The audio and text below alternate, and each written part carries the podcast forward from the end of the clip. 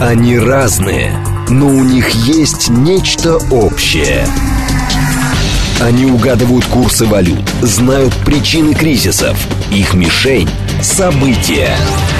Эксперты отвечают на ваши вопросы в программе «Револьвер». «Револьвер». Программа предназначена для лиц старше 16 лет. 10.07 в столице радиостанция «Говорит Москва». У микрофона Евгения Волгина. Всем доброе утро. Программа «Револьвер» Ростислав Ищенко с нами, президент Центра системного анализа и прогнозирования. Доброе утро, Ростислав. Добрый день. Наши координаты 7373948, телефон, смски плюс 7925 8888948, телеграмм для ваших сообщений «Говорит Москобот». Смотреть можно в официальной группе ВКонтакте, в нашей «Говорит Москва» и в телеграм-канале «Радио говорит МСК» латиница в одно слово. Давайте же начнем, Ростислав, с этой фотографии, нашумевшей нашумевшей. Вчера уже все на ней оттоптались. Э, это новый мем, абсолютно, вот эта э, фигура Буданова, которая стоит, э, значит, между там другими людьми. И признаки фотошопа, они совершенно очевидны. И все на этом оттоптались. Я прекрасно понимаю, что та страна, а, значит, изначально позиционировала себя как умеющая в пиар в рекламу и прочее. И очень странно на фоне того контента, который они, значит, пытались делать и продолжают делать, вдруг появляется вот эта странная фотография, которая, ну, как бы ребенку понятно, что э, она, с ней что-то не то. Зачем? Ну, если мы себя ведем как дети, то с нами как с детьми и поступают, потому что Поясните. на Украине это, внезапно пропали из эфира практически все значит, их э, высокопоставленные генералы. И ну, есть основания считать, что их просто спрятали. Даже не, не так, как говорили, там, что Залужному запретили выступать, а просто спрятали, потому что готовят и проводят крупные провокации, ожидают ответных ударов, и для того, чтобы, ну, когда вы просто, вам сложнее следить человека, когда он не, не находится в публичном пространстве. Ну, либо так, их убили или тяжело ранили, такое ну, тоже всех может тоже, быть. Всех тоже вряд ли бы убили или тяжело ранили, понимаете, это как вот, э, военкоры наши, да, могут рассказывать, что их убили тяжело, или тяжело ранили, и что у них есть собственные источники, там, в СБУ, в ГПУ, в НКВД, и все им это рассказывают, uh-huh. значит, и в ЦРУ тоже. Но любая армия – это бюрократический аппарат, это документооборот. И э, Зеленский не может отдавать приказы, там, непосредственно командирам рот, батальонов, бригад. Значит, это делают генералы, которые занимают соответствующие посты. Об этом, об этом знали еще в XIX веке, когда маршалы говорили Бонапарту, принуждая его к отречению, что армия подчиняется своим генералам. Хотя, в отличие от Зеленского, Бонапарт был популярным императором в армии. Да? Тем армия выполняет приказы своих генералов, потому что каждому отдельному солдату верховный главнокомандующий приказать не может. Э, э, соответственно, э, она никого попала выполняет приказы, да? Каждый выполняет приказы каждого своего конкретного начальника. Угу. Эти приказы соответствующим образом готовятся и оформляются. Для этого существуют штабы. Это раньше, когда-то давным-давно, во время Гальской войны, Цезарь выходил перед войском, произносил речь, или писал ее потом в своей книге «Гальская война», но, во всяком случае, утверждает, что произносил речь, и тогда это было модно, и армия шла в бой. Э, вот. А сейчас создается куча приказов на всех уровнях, значит, соответствующим образом подписанных и далее, и без них ни, ни один солдат никуда не двинется. Значит, Зеленский не по громкоговорителю армию управляет. Значит, соответственно, если все генералы вымерли, а вместо них никто не назначен, то армия бы давно потеряла бы украинское руководство. Она, в общем-то, достаточно слаженно действует. Ну, то, что они там массами гибнут на минных полях, это их проблема, да, но тем не менее атакуют, они достаточно слаженные. И между, между родами войск взаимодействие налажено, между разными соединениями налажено взаимодействие. То есть штабы работают нормально. Значит, следовательно, э, ну, если всех убили, то должны были кого-то назначить. А если бы кого-то назначили, да, бы узнали. то об этом знала бы масса людей, масса, начиная от писаря, который этот приказ готовил, да, значит, и о котором вообще все забыли, и заканчивая теми, кому этот приказ доводили. Потому что если вчера вами командовал Залужный, а сегодня командует Запрудный, то вы должны хотя бы знать, что Запрудный уже назначен вашим командующим. И тогда бы об этом бы знала бы куча людей, и все бы говорили бы, что вот есть новый командующий, там, и так это далее, и тому подобное. Понятно.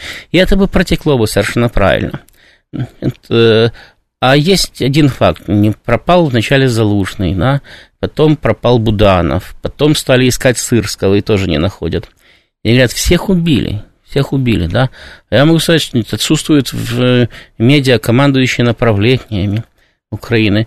Практически не осталось генералов. Последний, кого там показывали, какой-то полковник, тоже там не то командир бригады, не то замкомандира бригады, который кому-то там давал интервью.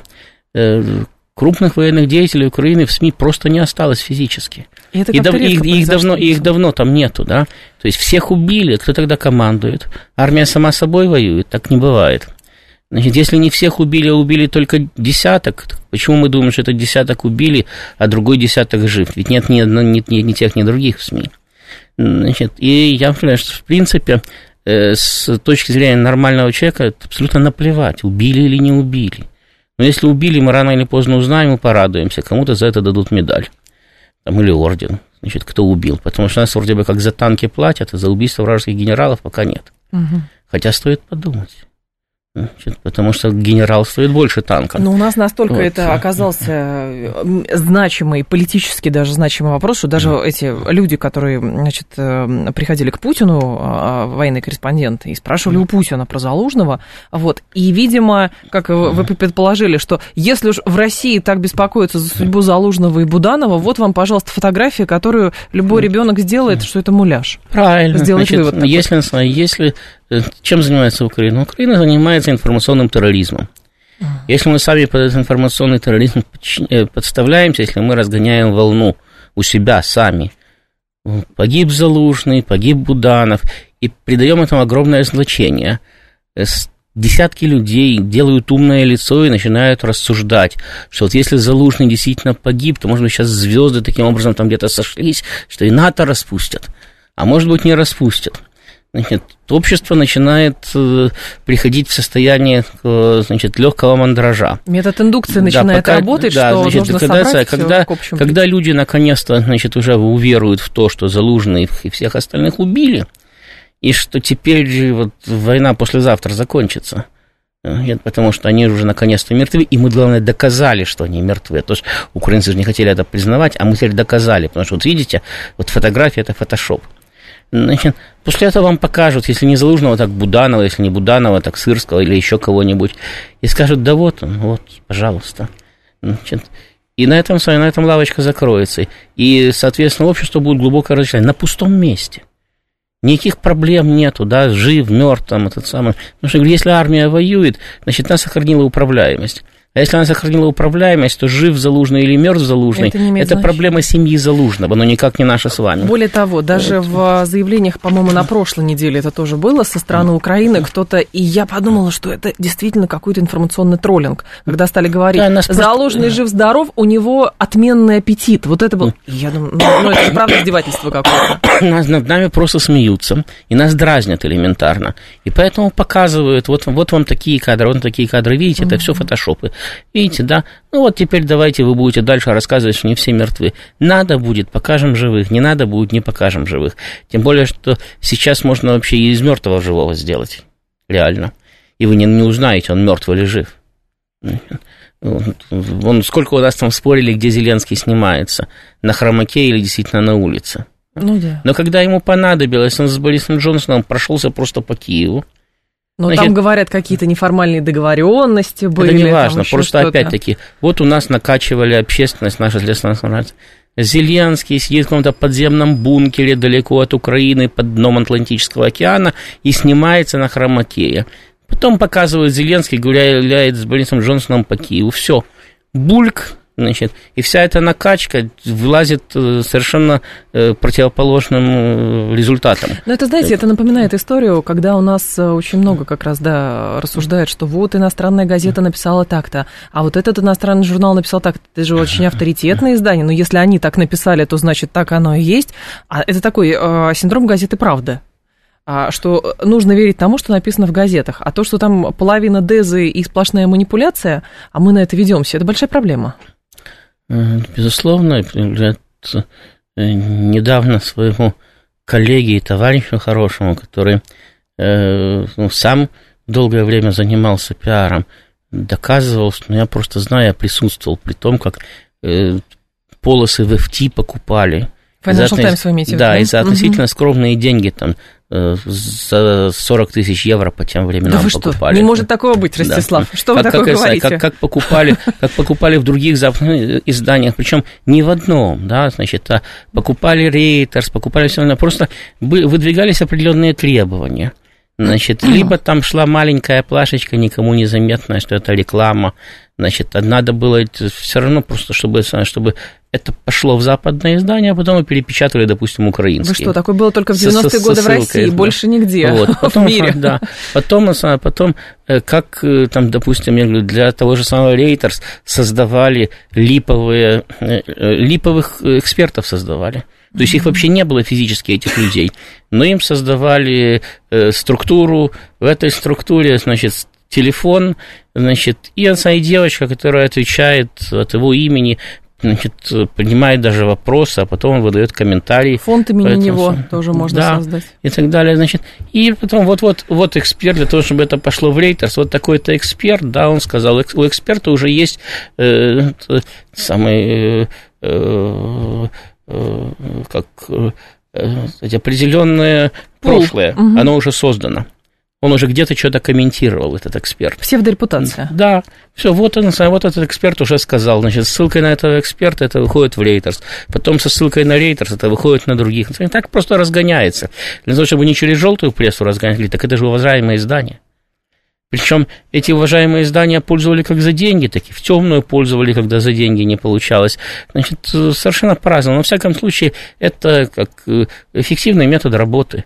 И так, это даже не, не западные э, там, элиты, да, это средние паршивости украинские пиарщики так пользовались. Я абсолютно уверен, что в России тоже масса людей, которые совершенно спокойно, значит, проплачивали и ставили значит, материалы в западных изданиях. Но это недавно, помните, а, когда везде распространили, что Бурдж-Халифа подсветили российским флагом, значит, у нас тут э, турбопатриотизм включился, а на Украине сказали ужас и кошмар, сейчас будет а, всемирный астракизм а, Объединенных Арабских Эмиратов.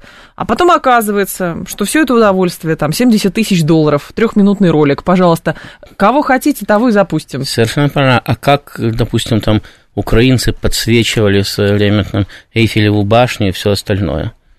Это, это бюро добрых услуг. Платите деньги, и все у вас будет.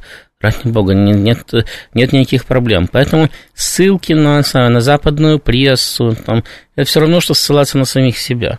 Можно написать все, что угодно. И опубликовать можно все, что угодно. Если не купить, то обмануть. Хоть так, хоть так. А кому же верить, Ростислав? Кому верить? Как говорил Броневой, никому верить нельзя, мне можно. Ростислав Ищенко можно да. верить здесь. Нет, на самом деле, если, если, а, если серьезно, потому что из всего вот этого мы живем в мире постправды. Или даже пост-пост-правды уже.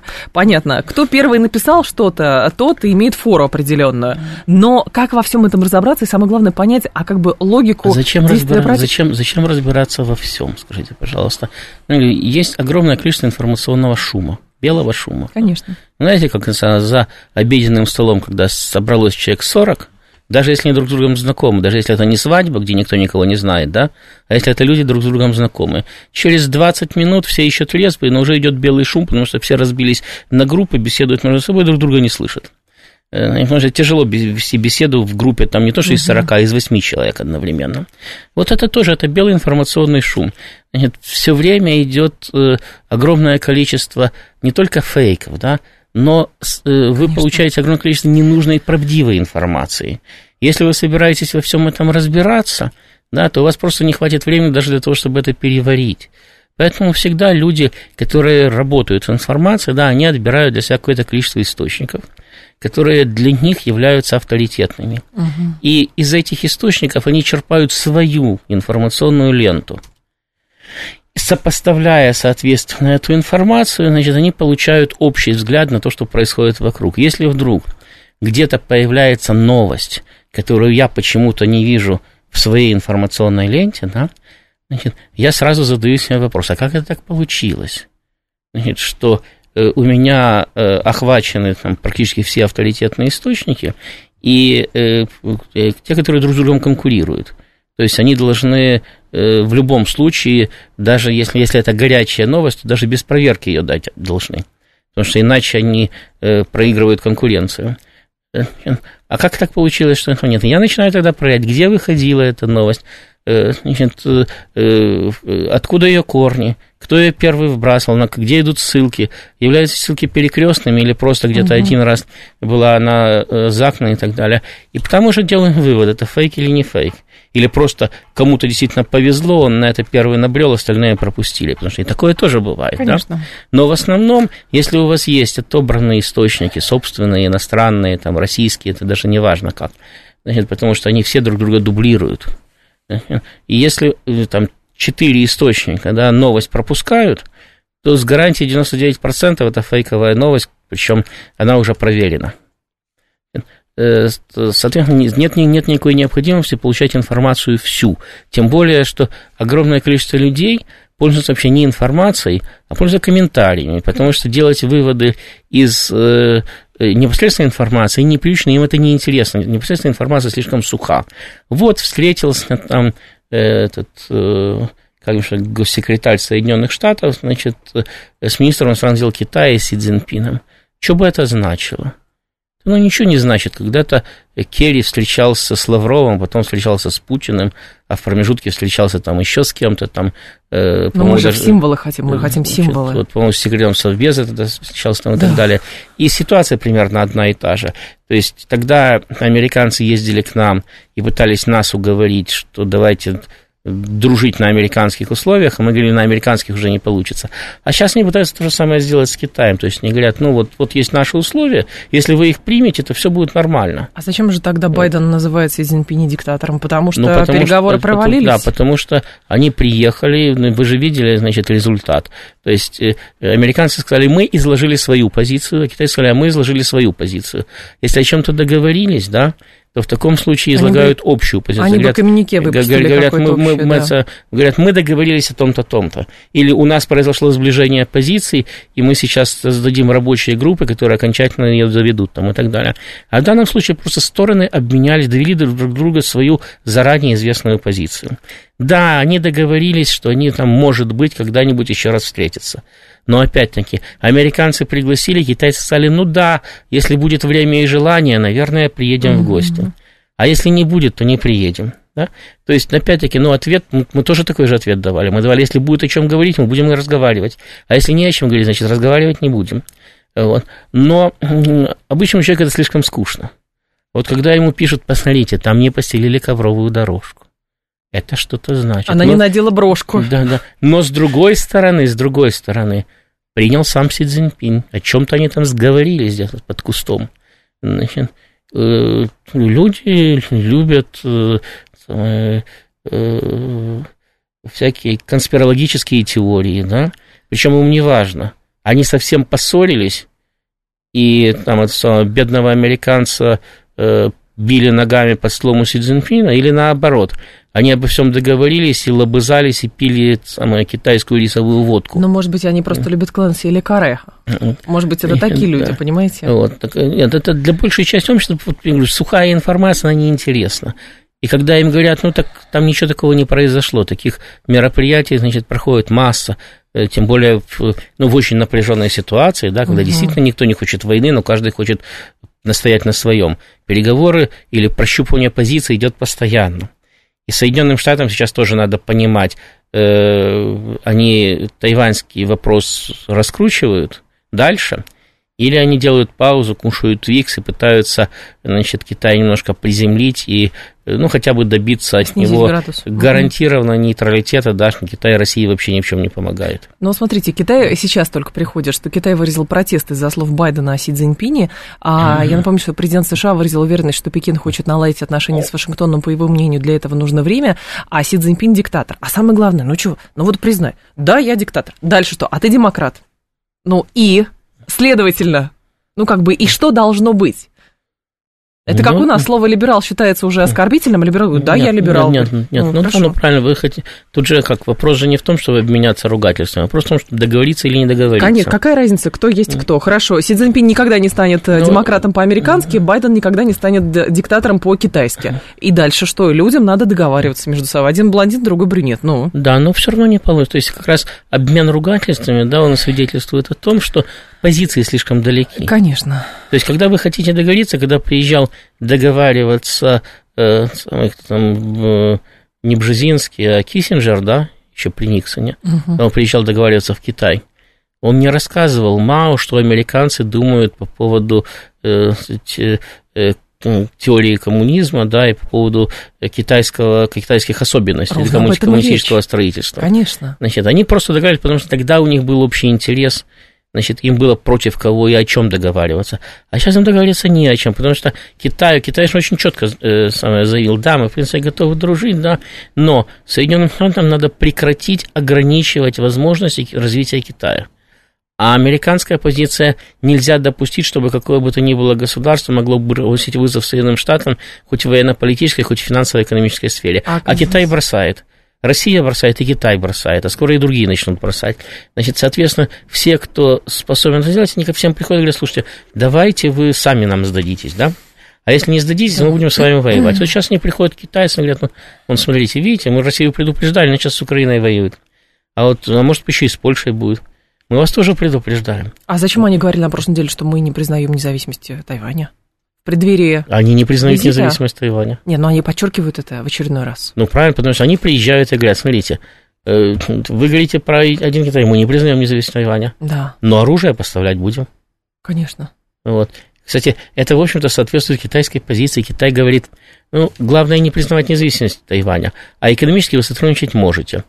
А э, военная сфера, сфера ВПК, она настолько тонкая, что это военное сотрудничество или экономическое, э, это уж кто как считает, да? Э, слушатель говорит, смотрите, Киссинджер последний из магикан фактически, где сейчас люди такого уровня способны вести э, переговоры, что с ними случилось? Причем э, сейчас руководят, например, в США те же политики, которые э, с, помладше Киссинджера, но понимают... Э, сейчас понимают, как именно он вел переговоры? Дело в том, что э, переговоры можно и нужно вести тогда, когда можно договориться. А сейчас позиции настолько противоположны, что переговорщики не востребованы в принципе. Mm. Потому что вы не, вы не можете договориться изначально. Вы садитесь за стол и говорите, вот наша позиция. Вам говорят, да, наша диаметрально противоположна. Все, больше не о чем разговаривать. Вы встаете и расходитесь. Встаете и расходитесь. Поэтому нет, нет ни смысла, ни возможности. Войны начинаются именно потому, что исчерпана возможность договориться. Значит, каждая сторона считает, что у нее есть аргументы в свою пользу, и она способна передавить оппонента. Начинается нагнетание напряженности, значит, начинается э, повышение ставок, потом mm-hmm. начинается война. А, информационный выпуск, потом э, продолжим. Они разные но у них есть нечто общее. Они угадывают курсы валют, знают причины кризисов. Их мишень – события. Эксперты отвечают на ваши вопросы в программе «Револьвер». «Револьвер». 10.35 столица, радиостанция «Говорит Москва». У микрофона Евгения Волгина. Мы с вами продолжаем. Ростислав Ищенко здесь, президент Центра системного анализа и прогнозирования. Два момента э, связаны, точнее, даже не два, несколько моментов. Во-первых, заявление Пентагона вчерашнее. США считают гибель украинцев в ходе контрнаступления характерной частью конфликта, о которой Вашингтон знал и принимал в расчет. То есть из этих заявлений э, делаем Вывод следующий. А, очень э, странно говорить о некой независимости государства, когда потерями и э, как бы, когда другое государство полностью распоряжается, оценивает и говорит, мы брали в расчет потеря, которую несет другое государство, называющее себя а, самостоятельным ну, как бы ни у кого не было. А, в ЮАР никто не говорил, что, но мы принимали в расчет, что, а, значит, э, российская армия там несет где-то потери или подбивает столько-то танков, но мы брали это в расчет. Такого же нету. Ну, я не совсем, не совсем э, понимаю сравнение. Американцы являются не только союзниками, но и старшими партнерами Украины. Украина не в состоянии воевать без американской поддержки. Понятно, что американцы подсчитывают все их самые угу. возможности там, и так далее, и сколько кто еще будет стрелять. Более того, Украина воюет не просто на стороне США, она воюет на данный момент вместо за Соединенных Штатов. Или за США. Да.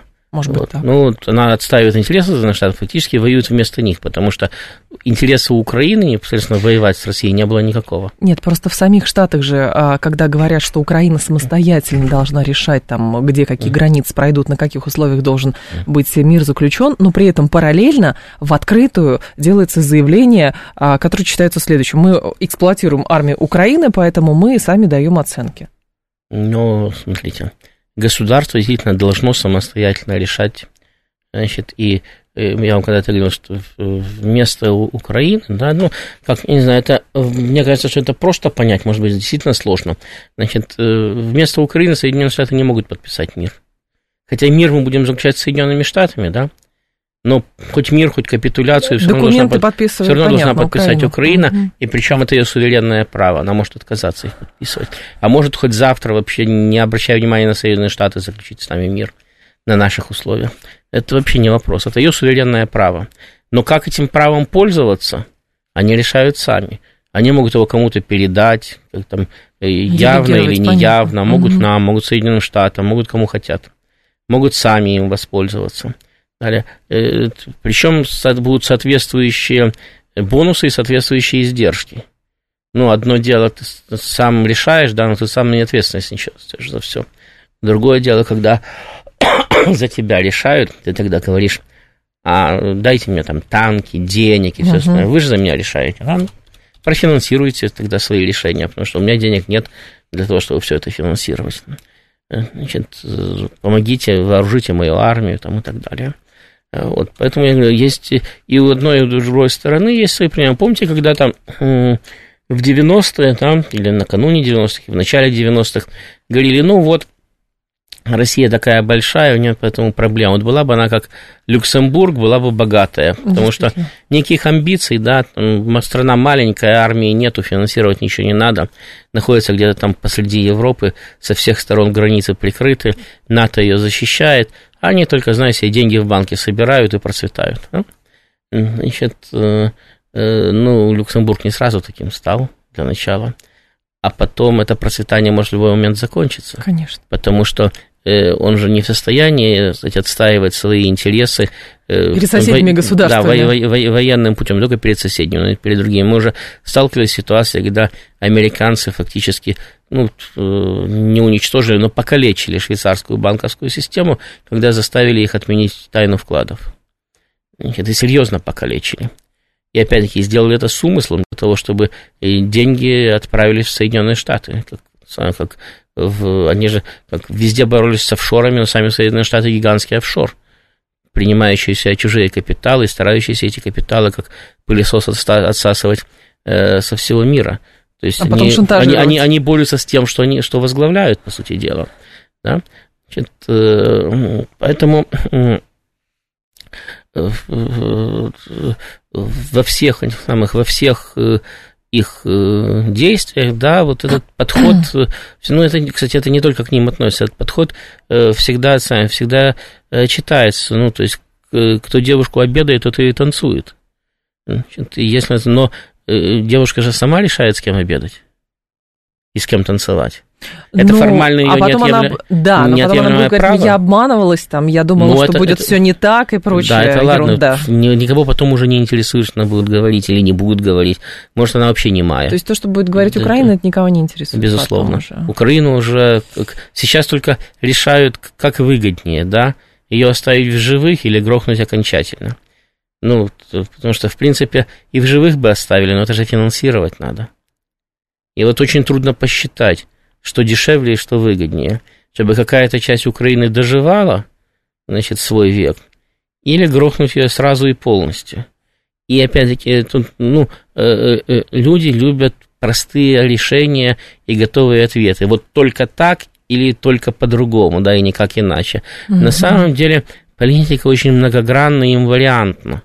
Значит, и поэтому э, готового ответа никто дать не может. Поэтому я всегда говорю, что в процессе урегулирования кризиса мы получим результат. И этот результат может быть очень разным. Но уже понятно, да, что Украина очень много потеряет. Потому что начиналось все с того, э, что когда я в четвертом, в пятом году после прихода Ющенко к власти и э, когда украинская власть поставила вопрос о, о том, что российский флот должен будет покинуть базу в Севастополе по истечении срока аренды, Значит, когда я сказал тогда, что скорее Крым уплывет в Россию, чем флот уплывет из Крыма, и много Вам раз поверили, это повторил, да? значит, там и в украинских эфирах, и в российских эфирах, и писал об этом статьи, значит, так мне даже, сказать, э, уважаемые российские политики, значит, патриоты, говорили, вы провоцируете.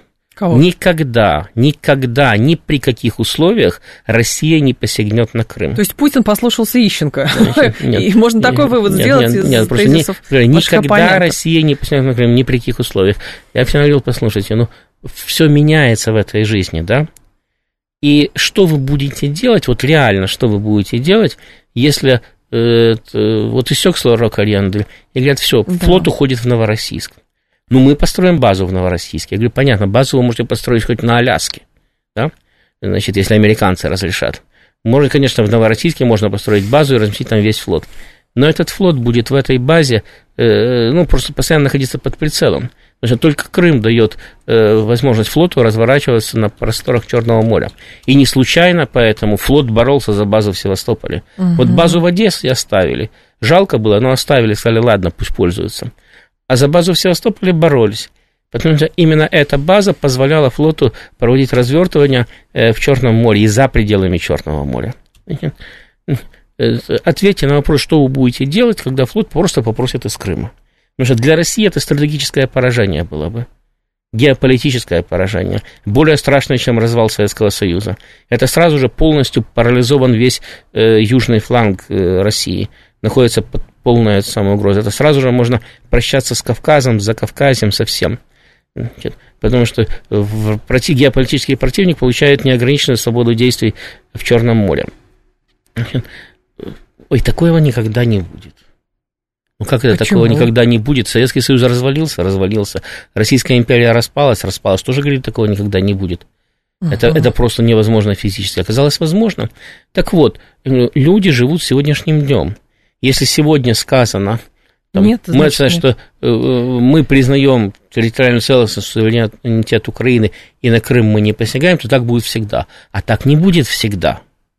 Потому что ситуация меняется, и если Украина становится враждебным государством и посягает на российские интересы, то от этого надо каким-то образом защищаться. Более того, перед mm. историей ССВО э, был пример с э, Нагорным Карабахом. Тоже думали заморозку. Но если она была 30 лет заморозкой, значит, может еще 330 лет быть замороженным, если этот конфликт оказалось, что нет. Да, потому что знаете, Азербайджану было невыгодно да, терять территории. Когда у них открылось окно возможностей, они начали эти территории возвращать. Угу. Вот. Значит, соответственно, когда, когда Россию приперли к стенке, или завтра Крым не будет российским, да, то есть там Понятно. не будет российского флота, или надо, чтобы он стал российским по-настоящему, тогда было принято решение сразу же, моментально, и Крым стал российским по-настоящему. То же самое мы потом видели в Донбассе. Да, Украине предлагали, давайте самое, решим вопрос по-хорошему, и Донбасс останется в составе Украины. Да, там было заложено много подводных камней, потому что тогда э, Украина должна была своими руками демонтировать нацистский режим. Но вопрос заключался в том, вам что дороже, нацистский режим или территориальная целостность? Ну, если дороже нацистский режим, ладно, попрощайтесь с Донбассом. Хотите воевать, не хотите договориться на этих условиях, прощай Донбасс и Крым, остальное у вас остается, да? Ну, хорошо, не будет еще двух областей, потом не будет еще трех, потом еще что-то не будет. Я говорю, ну так можно спокойно дойти до западной границы. Ну, потом они будут говорить, это, это еще не конец. Да, Сейчас сам, мы перемирие зак- да, заключим. С, самым, с, с, с течением времени так можно просто дойти до западной границы. Все. Поэтому что вскрытие покажет, где войска остановятся. Потому что нельзя их остановить просто волевым решением. Вернее, волевым решением остановить можно, но можно так сильно наступить самим себе на хвост, Э, что мало не покажется. Но при этом э, тут же сейчас э, люди напишут, хорошо, дойдем до западной границы, а там есть Польша, и там есть другие страны, есть. то есть эта песня будет вечной. Есть, но это самое, но начать войну против России, значит, Польше будет достаточно сложно. То есть, если не будет Украины. Вот сейчас у Польши есть, опять-таки, окно возможностей, да, она может отправить войска на Украину. Потому что Украина официальный запрос пошлет, поляки скажут, ну вы в Сирию посылали, посылали, а мы посылаем на Украину, потому что нас попросило украинское правительство. Это не в рамках НАТО Значит, будет, кстати, да. Да, это всего. не в рамках НАТО там и так далее. Но опять-таки, поляки понимают, что это почти гарантированное столкновение с Россией, потому что украинцы обязательно спровоцируют гибель польских солдат.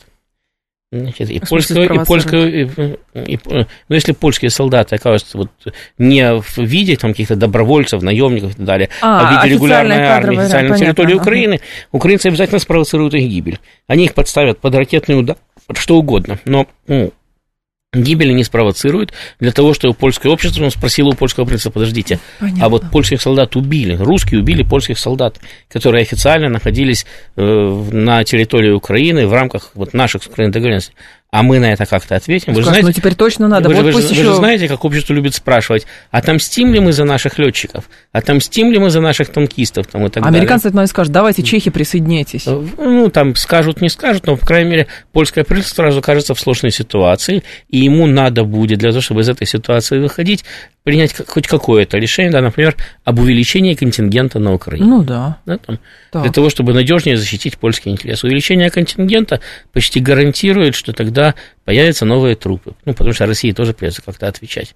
Тем более, что мало ли где этот контингент находится. Его же можно поставить охранять склад с боеприпасами – а склад, считаете, боеприп... что... склад с боеприпасами – законная военная цель. Попадаете в склад, гибнут опять польские солдаты. То есть Польша, вы считаете, будет не в такую охоту проводить мобилизацию и прочее, как Украина? Ну, послушайте, полякам же не хочется потерять свою государственность. А я не знаю. Вроде бы украинцам тоже не хотелось терять свою государственность. Да, но это самое. Но у украинцев были несколько завышенные ожидания. Украинцы считали, что Россия это как Украина, только больше и хуже. Mm-hmm. Значит, и что Э, она там Дуни распадется. А там глянец демократия. Да, манит. и вот сейчас американцы ведут санкции, вы же помните, как они хором кричали, да сейчас американцы санкции ведут. Вы понимаете, сейчас против вас ведут санкции, что вы будете делать? Понятно. Вы же просто развалитесь, вы рухнете. Вы к нам на коленях приползете, потому что вы рухнете. Вот. Э, они в это верили. Но даже если поляки в это верили, а поляки в это не верили, значит, но даже если бы верили, уже есть пример Украины. Уже есть пример западных санкций. Поляки уже знают не хуже нас, а лучше нас, насколько исчерпаны западные арсеналы. Они понимают, что да, польская армия за это время значительно усилилась. Да? Польская армия сильнее, чем украинская. Но польская армия не находилась на фронте 8 лет перед военным столкновением. Польская армия – это армия мирного времени. Как она будет воевать, никто не знает. Она не обстрелянная армия. Кроме того, на Украину шли миллионы снарядов из натовских запасов миллионы. А сейчас этих миллионов уже нету. И кто будет помогать Польше?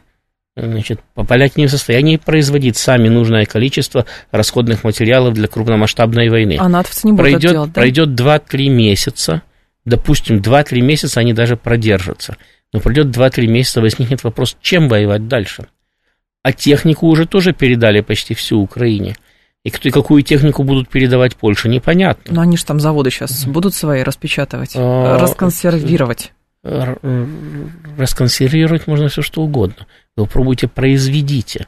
Пока что у них в планах э, за 5 лет, э, даже больше, чем за 5, за 7 лет, к 30 году, вдвое нарастить в рамках НАТО, вдвое нарастить производство снарядов. При том, что вдвое это ни, ничто. То есть это, это опять-таки не обеспечивает даже э, три месяца военных действий. Это Украина просто, это просто позволяет сейчас, да. э, восстановить э, пока что запасы натовские, да.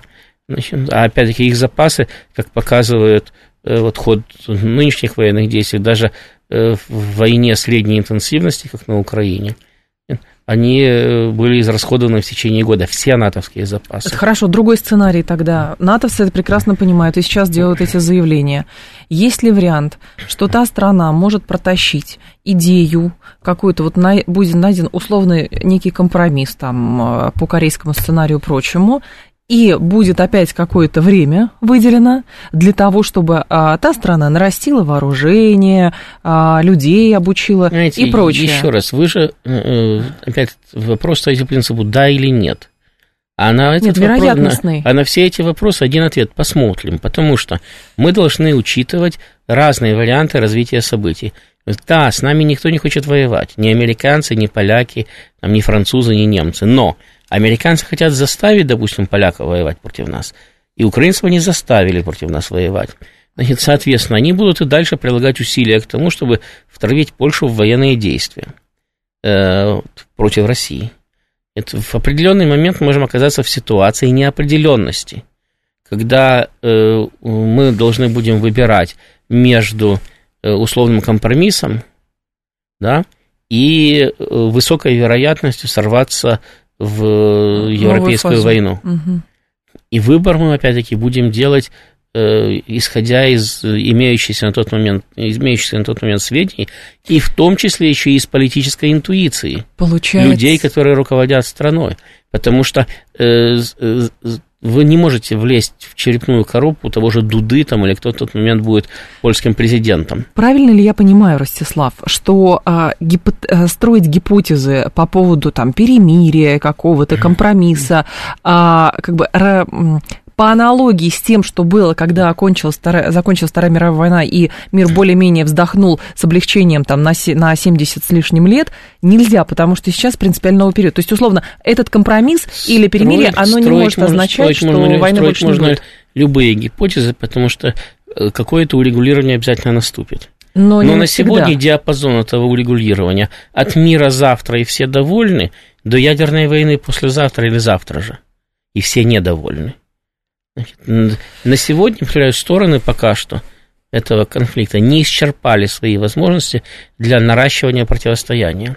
Ни одна не считает себя проигравшей. Э, поражение на Украине для Соединенных Штатов чувствительно, но не смертельно.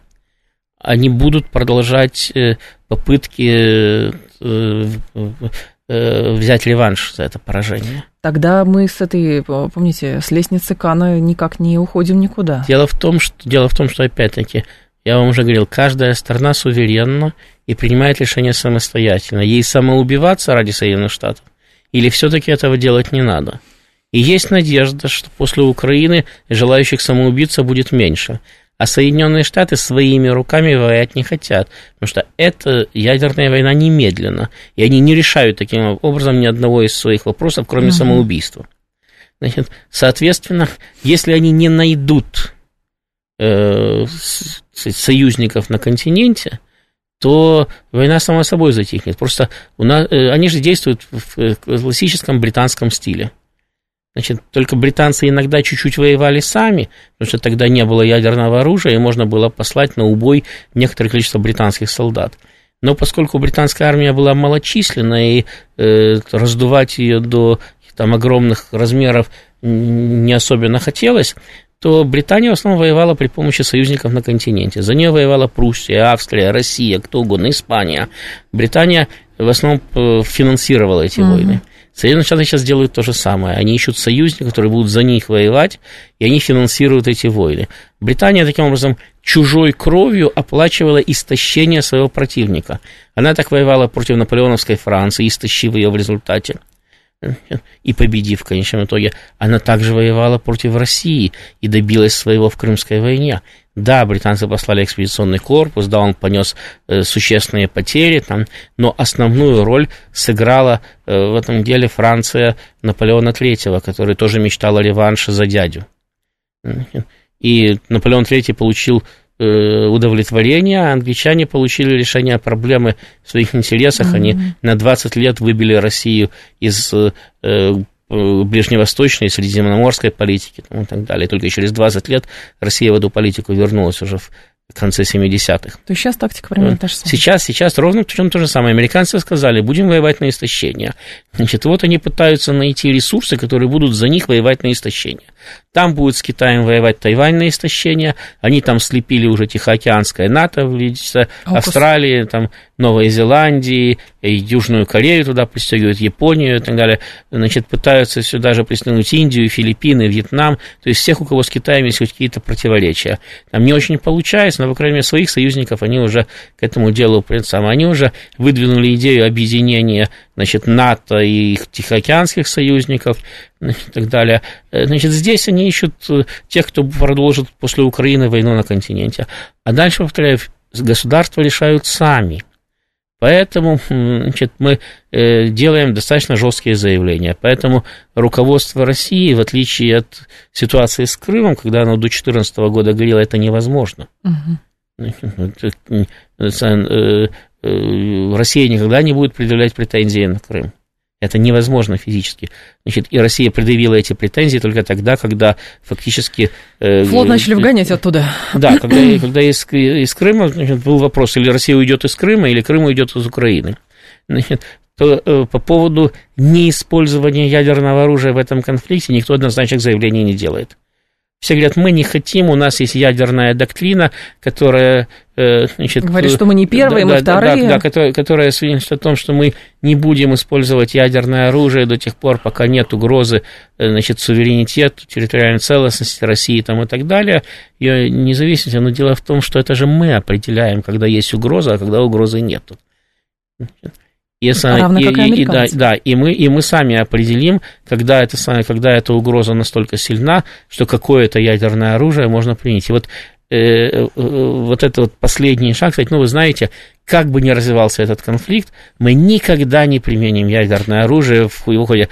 Э, э, этого российское руководство не говорит, наоборот, оно все время напоминает, у России есть ядерное оружие как последний аргумент, потому что э, по, по тому же самому польскому контингенту, зашедшему на территорию Украины, можно ударить и ядерным оружием. И дальше э, кстати, э, оппоненты стоят перед вопросом, а что делать? Украина не страна НАТО, ее территория не является территорией НАТО. На каком основании там находились поляки? Ну, точно не на...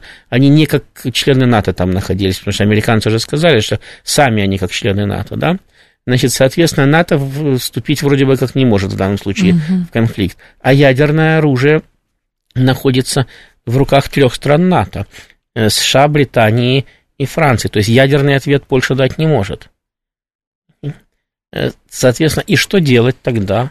Возникает, возникает совершенно новая ситуация. И таких ситуаций, да, и в нашу пользу, и не в нашу, можно нарисовать очень много. Поэтому я и говорю, что когда мы будем приближаться к вопросу о исчерпания конфликта, да, будет видно, что враг окончательно выдохся. Да? Uh-huh. И что не Украина окончательно выдохла, что окончательно выдохли Соединенные Штаты, что им необходим этот мир или перемирие и так далее. Тогда можно будет определить, на каких условиях лучших и на каких худших мы можем этот мир заключить. А какие мы продиктуем за столом переговоров, это уже вопрос, опять-таки, к искусству дипломатов и к искусству политики. Ростислав Ищенко был с нами, президент Центра системного анализа и прогнозирования. Ростислав, спасибо, ждем снова. Далее у нас информационный выпуск в два часа, я к вам вернусь.